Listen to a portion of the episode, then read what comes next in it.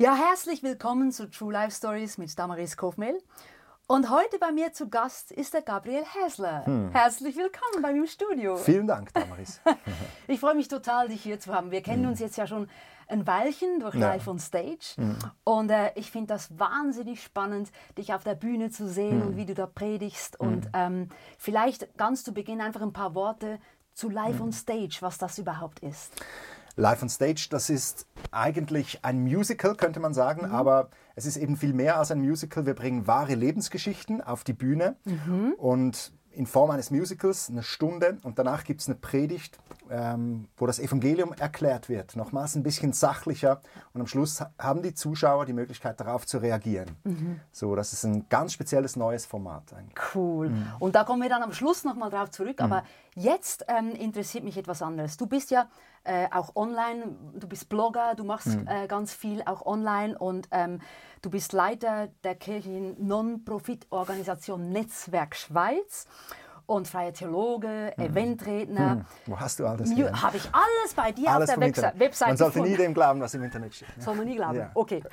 Nee, aber das Coole ist ja wirklich, da sind so viele Dinge und du stehst ja tatsächlich sehr oft mhm. im Rampenlicht. Mhm. Aber heute möchte ich mal ein bisschen so hinter das Rampenlicht gucken. Wie da, hat das denn alles angefangen mit dir? Deine Geschichte, die mhm. interessiert mich heute. Okay. Und dazu mhm. habe ich ein paar Fragen an mhm. dich. Bist du irgendwie christlich aufgewachsen?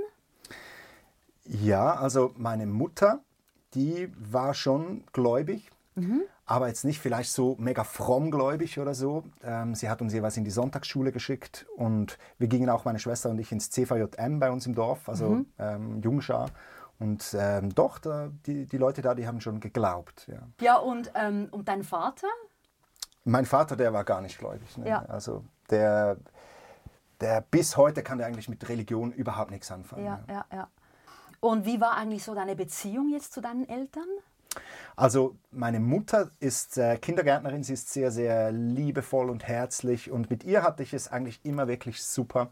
Mhm. Ähm, und mit meinem Vater, da hat es nicht so gut harmoniert. Als, mhm. Vielleicht als ich kleiner war, noch besser. Ähm, er war halt auch alte Schule, muss man sagen. Ich kann mich zum Beispiel nicht wirklich erinnern, dass er mich mal so in den Arm genommen hat mhm. und geknudelt hat mhm. oder irgendwie so. Ähm, heute, ich meine, ich bin ja, meine Kinder müssen sich schon fast wehren. Also das ist ja angeknudelt. so, das macht man heute einfach mehr, glaube ich. Ja, Früher hat man ja. das einfach nicht gemacht. Aber mein Vater, ich, ich war immer sehr auf Distanz mit ihm und ähm, als ich dann in die Teenagerjahre kam, glaub, hat sich das dann sehr verstärkt und wir waren wirklich wir waren wie zwei Magnete, die sich einfach mhm. äh, gegenseitig abgestoßen haben mhm. und mhm. äh, hatten sehr viel Streit. Also das mhm. war, wurde dann immer schlimmer eigentlich. Wow. Und hattest du schon als Kind so wahnsinnig viel Energie, wie, wie du heute ja auch noch hast? Ja, ich denke schon. Also ich war hyperaktiv, an Aha. dieses Wort kann ich mich erinnern, mhm. dass das in meinem Zusammenhang gefallen ist. Und für die Lehrer war ich wahrscheinlich schon, ich war ein spezieller Schüler, also mhm. ein mühsamer Schüler wahrscheinlich. Mhm. Also die Lehrer und ich, wir hatten auch manchmal ein bisschen Streit miteinander. Ja, ja, ja. Genau. Und dann, äh, ich glaube, es ist mit zwölf Jahren, da hast du ja dann, zum ersten Mal hast du da, glaube ich, einen Joint geraucht oder mhm. Drogen genommen? Kannst du dich noch daran erinnern? Ja, also angefangen hat es ja mit, mit Zigaretten ähm, zu Hause, als irgendwie mal der Besuch die Zigaretten zu Hause liegen hat lassen und ich habe dann die Schachtel geklaut mhm. und habe die in, einem, in einer Papiertüte im Wald versteckt und irgendwann äh, bin ich die dann rauchen gegangen und so und so hat das alles angefangen. Und dann natürlich irgendwo, ich glaube, das war ungefähr mit elf oder zwölf, hat, hat mich dann ein, ein Freund gefragt, ob ich mit ihm zusammen ein Joint rauche. Mhm speziellerweise hinter dem Kirch, Kirchgemeindehaus bei uns äh, haben wir diesen Joint dann zusammen geraucht, mein erster Joint. Und mhm. wir hatten da wirklich Halluzinationen, also damals von einem Joint, das, das, ihm ist das sehr, sehr schlimm eingefahren, der, der, der kam voll auf den Psycho und ich habe das richtig genossen, es war richtig schön und war eine, eine, eine, coole Erfahrung, so mein erster Joint. Und, wow. Ja. Und wie ist es dann weitergegangen mit Drogen, sagen wir ja, mal? Das ist, das ist der Klassiker, ne? Hm. Ähm, du, du, du rauchst den zweiten, dritten, vierten Joint und äh, relativ bald ähm, kommen dann weitere Drogen ins Spiel. Mhm. Ich habe damals in meinem Dorf, da war ein junger Mann, der war damals vielleicht etwa 20, ich weiß das alles nicht mehr so genau, der war arbeitslos und der hat, der hat sein Geld damit verdient, dass er in Zürich äh, Drogen vertickt hat. Mhm. Und ich wurde irgendwie sein bester Freund. Ich weiß auch nicht warum, was, was, irgendwie, was ihn getrieben hat, aber wir, wir hingen eigentlich immer zusammen ab. Und ähm, durch ihn bin ich dann sehr schnell an härtere Drogen rangekommen. Der okay. hat mir immer alles gratis gegeben. Und da kam dann sehr schnell kam, kam LSD dazu, ähm, äh, ja, Pilze. Und da, da hat eigentlich so meine Drogenkarriere gestartet, so ungefähr mit 12, 13. Und das wurde dann immer, immer intensiver. Und auch sehr viel Alkohol. Und ich muss eigentlich sagen, meine ganze Jugend ist, war eigentlich ein Rausch. So, wow. Ja, von einem Fest zum nächsten und von einem Joint zum nächsten. Ja. Krass es war wirklich eine coole Zeit. Deshalb habe ich es ja auch gemacht. Ich, Ja. ich war ein freiheitsliebender junger Mann. Ich wollte mir nichts sagen lassen von meinen Eltern und von der Schule schon gar nicht und von niemandem. Ich wollte mein eigener Chef sein. Mhm. Und ich war damals auch, ich glaube, das mit meinem Vater, das hat mir schon sehr auf den Magen geschlagen. Also ich kann mich Mhm. erinnern, wenn ich nach Hause kam, da habe ich immer geschaut, ob sein Auto vor der Türe stand. Und wenn sein Auto vor der Türe stand, dann wurde mir irgendwie so Geschmuch im Magen. Und wenn, Oh. wenn es nicht vor der Türe stand, dachte ich, oh, schön. Und habe es genossen zu Hause, hatte keinen Streit mit ihm. Ja. Und ich hatte damals schon auch teilweise wirklich düstere Gedanken, Selbstmordgedanken, Mhm. alles Mögliche, halt Teenagerjahre.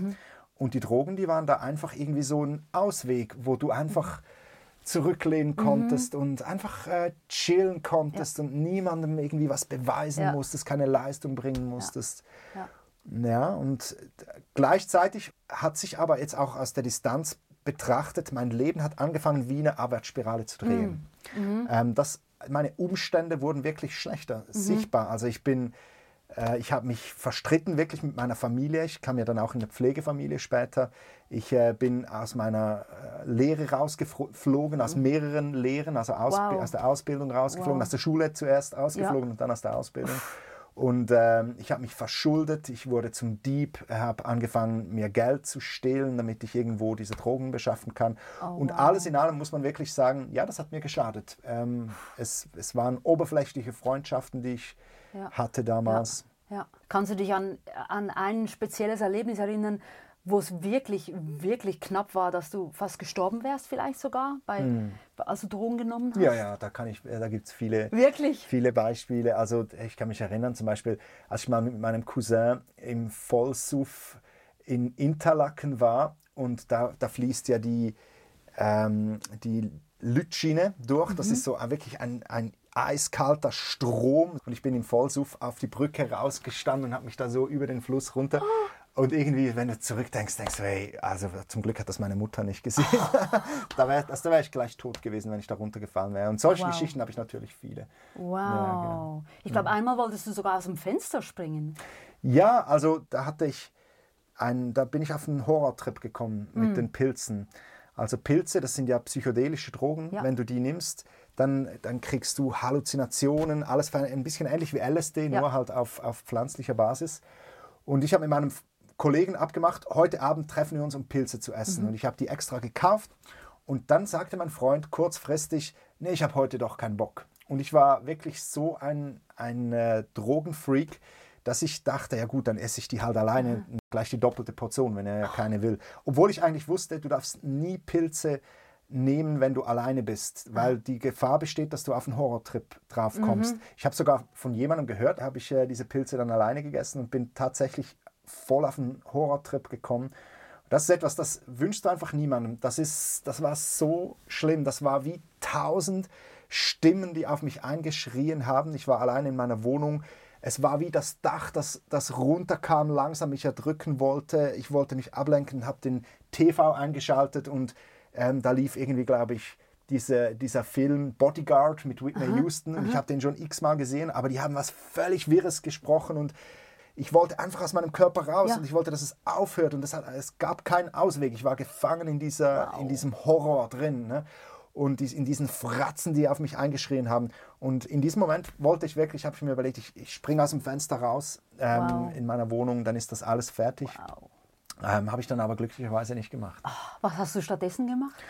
Ja, ich, das, äh, ich wusste, das ist ja schon eine spannende Geschichte. Ich glaube, das war so eine Geschichte, wo ich das erste Mal realisiert habe, dass es wirklich zwei Mächte gibt, zwei entgegengesetzte Mächte, die um mein Leben kämpfen. Wow. Da, ist, da ist eine finstere Macht, die will, dass ich aus diesem Fenster rausspringe, die mich kaputt haben will, die mich töten will. Ja.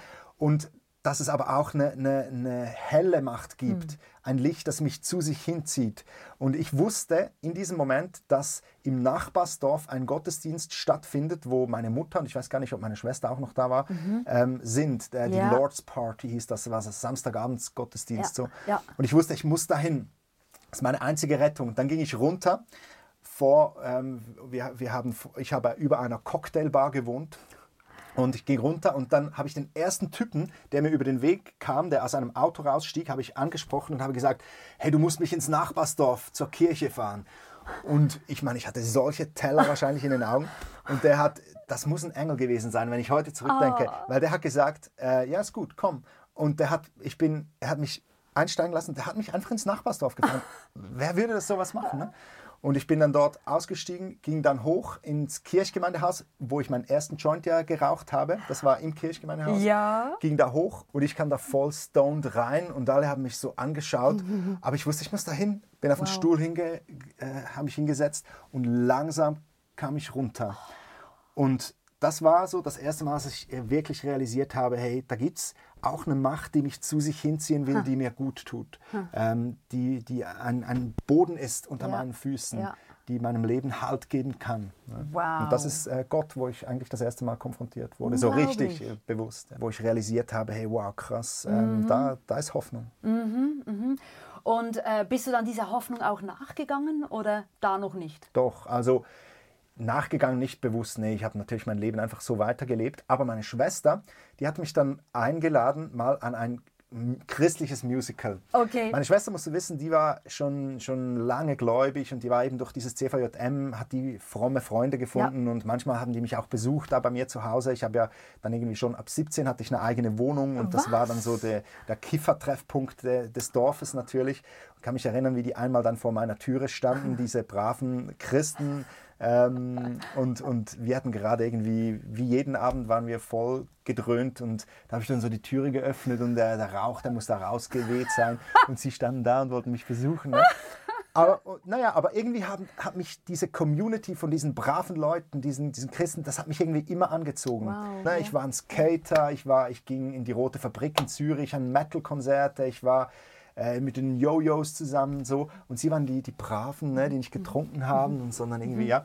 Aber das hat mich irgendwie angezogen. Wow. Und ich glaube, das war wirklich auch diese Liebe, die die zueinander hatten, diese Community in sich, ja. hat mich wie magisch angezogen. Und dann habe ich meine Schwester mal mitgenommen an ein christliches Musical Aha. an einem Abend. Ja. Wow, und erzähl mal, an diesem christlichen Musical, so wie ich es in Erinnerung habe, ist ja echt was passiert mit dir. Ja, genau.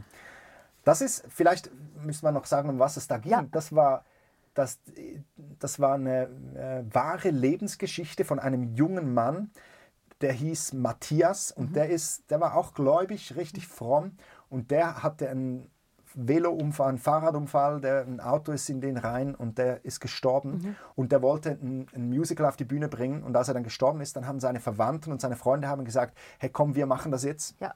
und wir thematisieren das, warum musste der sterben? So wow. diese diese Frage, die so oft an Gott gerichtet ja. wird. Gott, warum lässt ja. du das zu? Ja. Ist dir das eigentlich egal?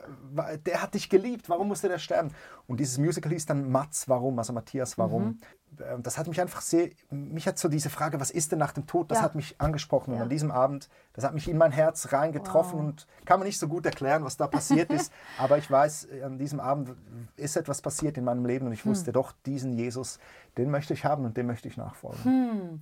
Und das hat ja dann wirklich dein Leben verändert. Also quasi die, wie du es mal gesagt hast, die Abwärtsspirale mhm. hat sich ja, glaube ich, von, von diesem Zeitpunkt an, würde ich sagen, wieder. Ja, das kann man. eine Aufwärtsspirale. Kann man wirklich sagen. Jetzt aus, aus der Retroperspektive muss man sagen, da ist was wirklich passiert. Wir sagen ja immer, vertrau dein Leben Gott an, mhm. Jesus an, dann geht es dir besser. Mhm. Und ähm, ähm, ich glaube, in erster Linie sollten wir unser Leben Jesus anvertrauen, damit wir mit unserem himmlischen Vater versöhnt sind, mhm. damit wir wieder Kinder Gottes mhm. werden für, für, dieser Zustand, für den wir geschaffen wurden, ja. damit wir wieder ja. in diese Liebesbeziehung mit Gott kommen, damit wir dann auch, wenn wir sterben, in den Himmel kommen, ja. damit uns die Himmeltüre offen steht. Ich glaube, das ist sehr, etwas sehr Wichtiges.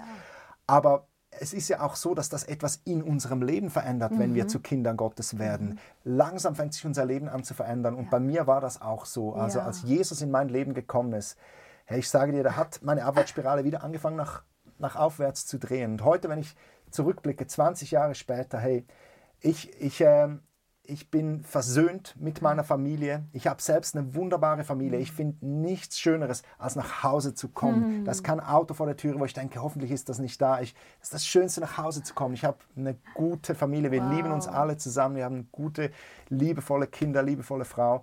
Ich bin, ich habe keine Schulden. Hm. Ich habe äh, meinen Traumjob. Ähm, ich bin glücklich. Ich stehe am Morgen auf, bin glücklich. Ich bin Kind Gottes. Was willst du mehr? Also wow. Gott hat mein Leben wirklich sehr gut gemacht. Ja. Das, ist, das ist genial. Mhm. Ja, und von diesem Zeitpunkt an eben nach dem Musical ähm, Mats, Mats Warum, mhm. da hast du ja dann, hat ja Gott wirklich begonnen, auch ganz konkret was zu mhm. verändern. Du hattest ja, du hattest ja äh, keine Lehre, mhm. dreimal ja. abgebrochen. Ja. Mhm. ja. und da hat dir ja Gott eine wahnsinnige Chance mhm. gegeben.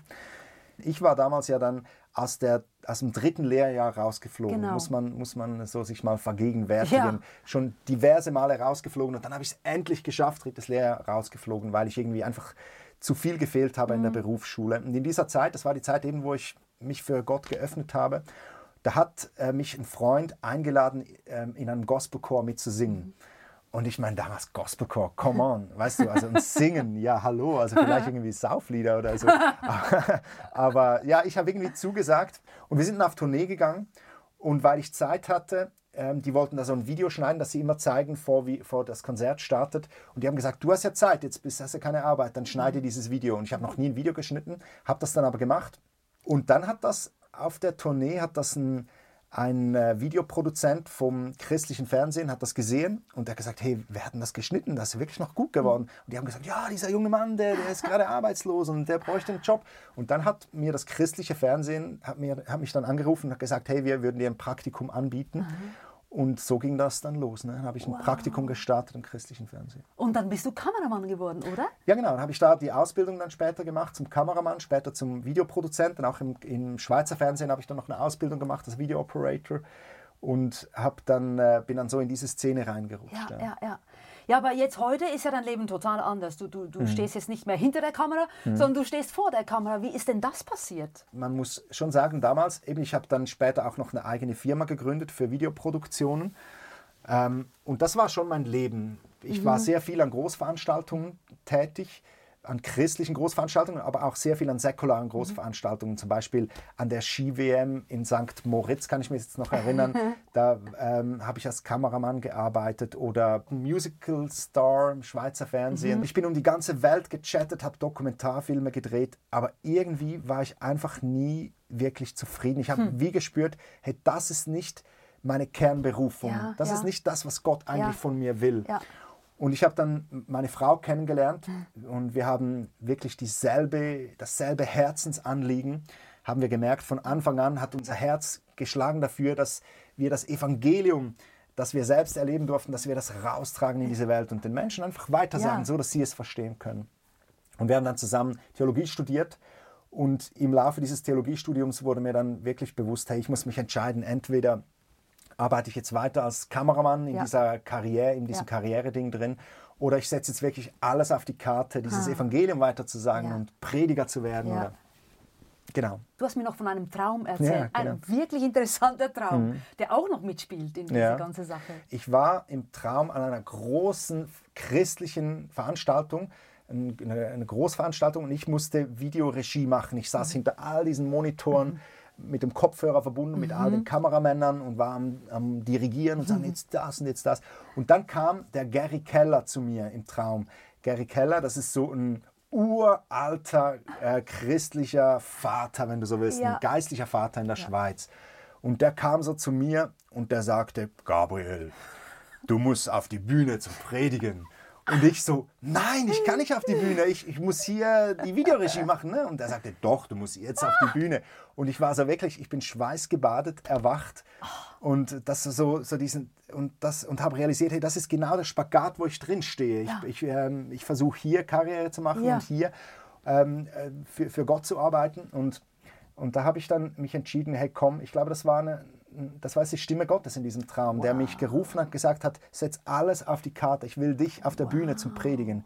Und ich habe dann damals, ich hatte so eine Stange, wo ich all meine, meine Badges hatte, wo, wo, von all den Veranstaltungen, wo ich gearbeitet habe. Ich habe die alle Das war so meine Trophäenstange mhm. von all diesen Großveranstaltungen, Ski-WM, Musical Star, alles. Habe ich alle genommen und in den Mülleimer geworfen und habe gesagt, hey, ich gehe ich geh all in für das. Wow. Ich finde es ja auch so wahnsinnig spannend. Ich meine, bei Mats, warum?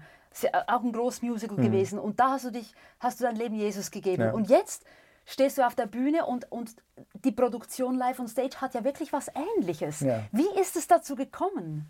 Mein Freund und ich, der Simon Walder, wir haben uns immer mal wieder gefragt, hey, wie können wir heute noch Veranstaltungen machen, wo wir die Menschen mit dem Evangelium erreichen, mhm. mit dieser freimachenden Botschaft, dass Jesus für uns gestorben ist, mhm. damit unsere Schuld vergeben wird, ja. damit wir wieder in diese Beziehung mit Gott kommen ja. können. Und irgendwann habe ich mich dann mal eine Woche zurückgezogen. Ich bin eine Woche wandern gegangen im, im Berner Oberland. Und dann, das war, ich habe sogar noch ein Foto zu Hause äh, von diesem Tag. Dann war so wirklich der Moment, wo ich plötzlich während dem Wandern realisiert habe, hey, das ist es. Wir müssen ein Musical machen zu einer wahren Lebensgeschichte ja. und aber nicht ein abendfüllendes Musical, sondern eine Stunde und dann noch äh, eine Predigt, eine halbe Stunde, ah. wo das aufgegriffen wird. Und dann bin ich mit dem Simon und mit unseren Leuten vom, vom Netzwerk zusammengesessen mhm. und haben das besprochen und wir haben gemerkt, doch, hey, das ist es. Und dann haben wir alles auf diese Karte gesetzt. Wow. Und seit, seitdem sind wir mit Live on Stage unterwegs. Und ja, also seit 2014. Und ich meine, wir füllen wirklich die, wir, wir sind auf den großen Bühnen in der ja, Schweiz ja. und auch in Deutschland. Wir ja. füllen die großen Säle. Wir haben schon 120, 130.000 Leute ähm, erreicht wow. oder waren zu Gast bei uns an den Veranstaltungen. Und ich glaube echt, das ist so ein geniales Format, äh, Menschen heute mit dem Evangelium zu erreichen. Hm. Und was ist so eines, eines der schönsten Erlebnisse jetzt, die du hattest hm. bei Live on Stage? Eine wirklich coole Story, die ist uns geschehen. Wir, wir saßen zu Hause, da, Live on Stage hat in unserer Region stattgefunden. Mhm. Und wir saßen zu Hause als Family. Ähm, draußen haben wir hatten wir ein Feuer äh, vor, vor dem Haus und plötzlich kam eine kleine Katze und die ist uns zugelaufen und die war richtig anhänglich und wir haben dies, wir wollten die am liebsten behalten und unsere Kinder sowieso. Und dummerweise hat, nicht, nicht dummerweise, aber meine Frau hat dann im Internet herausgefunden, wem diese Katze gehört und gesagt, ah, die ist einer Familie aus dem Nachbarsdorf. Dann haben wir diese Familie angerufen und das ging wirklich fünf Minuten und die gesamte Familie stand vor unserer Haustüre versammelt. Ähm, die hatten schon erwachsene Kinder, ähm, aber die kamen alle und die waren so äh, dankbar. Die haben gesagt, das ist unser Liebling, ah. unsere Katze und so. Und, wir da, und ich dachte schon, als ich die da so stehen sah, dachte ich, hey, ihr müsstet von Jesus hören. Mhm. Und ich dachte, die könnten wir einladen ans Live on mhm. Stage. Und dann haben wir die eingeladen ans Live on Stage und die sind gekommen. Also die Tochter ähm, mit ihrem Freund zusammen kam ans Live on Stage, wahrscheinlich einfach, weil sie dankbar war, denke ja. ich. Und an diesem Abend ist ihr dasselbe passiert wie mir damals hm. bei meiner Schwester. Das Evangelium hat sie mitten ins Herz getroffen und sie ist aufgestanden und ging nach vorne und hat ihr Leben Jesus anvertraut. Wow.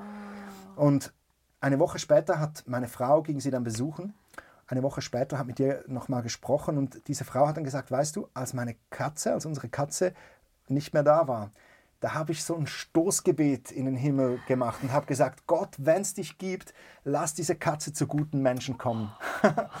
und wir dachten dann so, oh krasse, also Gott hat diese Katze nicht zu guten Menschen geschickt, aber zu Menschen, die sie, die ihr Gutes bringen ja. konnten, nämlich das Evangelium. Und äh, es hat uns, das ist so eine dieser Glory Stories wow. aus Life on Stage. Und solche könnte ich dir jetzt endlos erzählen. Das glaube ich dir. Mhm. Vielleicht noch eine letzte Frage jetzt einfach äh, deine Beziehung mit Jesus. Mhm. Was, ist so, was, ist so für die, was sind so für dich die kostbarsten Momente mit Jesus? Meine kostbarsten Momente sind die Momente, wo ich einfach Zeit habe, ohne irgendeine Agenda und mhm. ganz bewusst Zeit mit ihm verbringen. Und ich verbringe jetzt eigentlich seit ungefähr letztem Frühjahr, verbringe ich, wenn es irgendwie möglich ist, jeden Morgen einfach im Gebet, im wow. Bibelstudium Gebet. Ähm, ich versuche lieber in einen Abend reinzuarbeiten, ähm, aber die, die Morgen, die gehören meinem Jesus und mhm. mir. Und das sind so starke Zeiten, mhm. wo ich einfach mit Gott sprechen kann. Er, Gott ist ja nicht einfach nur irgendwie eine Statue, die wir anbeten, mhm. sondern er spricht ja auch zu uns, genau. wo ich immer besser lerne, seine Stimme zu erkennen, mhm. von meinen Gedanken zu unterscheiden. Mhm. Ähm, aber auch Zeiten, wo ich, wo ich vielleicht auch meine Anliegen vor ihm bringen kann. Oder auch die Zeiten, wo ich einfach in der Bibel lese. Früher bin ich so, wenn ich die Bibel gelesen habe, habe ich das fast als Wettlauf angesehen, mhm. möglichst schnell die ganze Bibel durchzulesen. Jetzt bin ich irgendwie so in dem Modus drin, wo ich ich kann eine Stunde lang über so einen Absatz lesen und brüten und den Geist Gottes fragen, was willst du mir damit sagen? Und ich kann in die Tiefen eintauchen in dieser wow. Bibel. Ja, ist schon eine coole Zeit im Moment gerade. Mit Ach, das ist schön. Mhm. Mensch, Gabriel, ich danke dir, dass du uns jetzt mhm. so mal einen anderen Einblick gegeben hast als mhm. den, den man, wenn man dich einfach auf der Bühne sieht. Da, mhm. erf da erfahrt man ja diese Geschichten mhm. normalerweise nicht so. Vielen, vielen ja. Dank. Und vielleicht noch für dich, lieber Zuschauer. Also wir haben natürlich eben Live on Stage. Ich bin ja auch so, ich bin wirklich ein großer Fan. Ich finde es, oh, ich habe geweint bei den Musicals. Ich habe geweint. Wirst du auch, wenn du da hinkommst. Wirklich.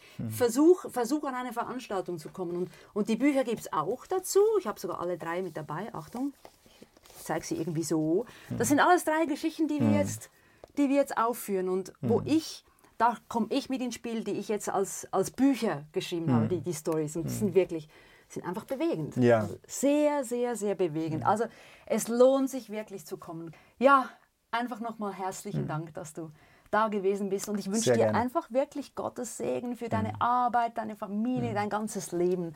Es ist wundervoll. Ich danke dir, dass, du, dass wir ein bisschen was davon erfahren haben dürfen. Dankeschön. Ja, und ich danke, dass ich hier sein durfte.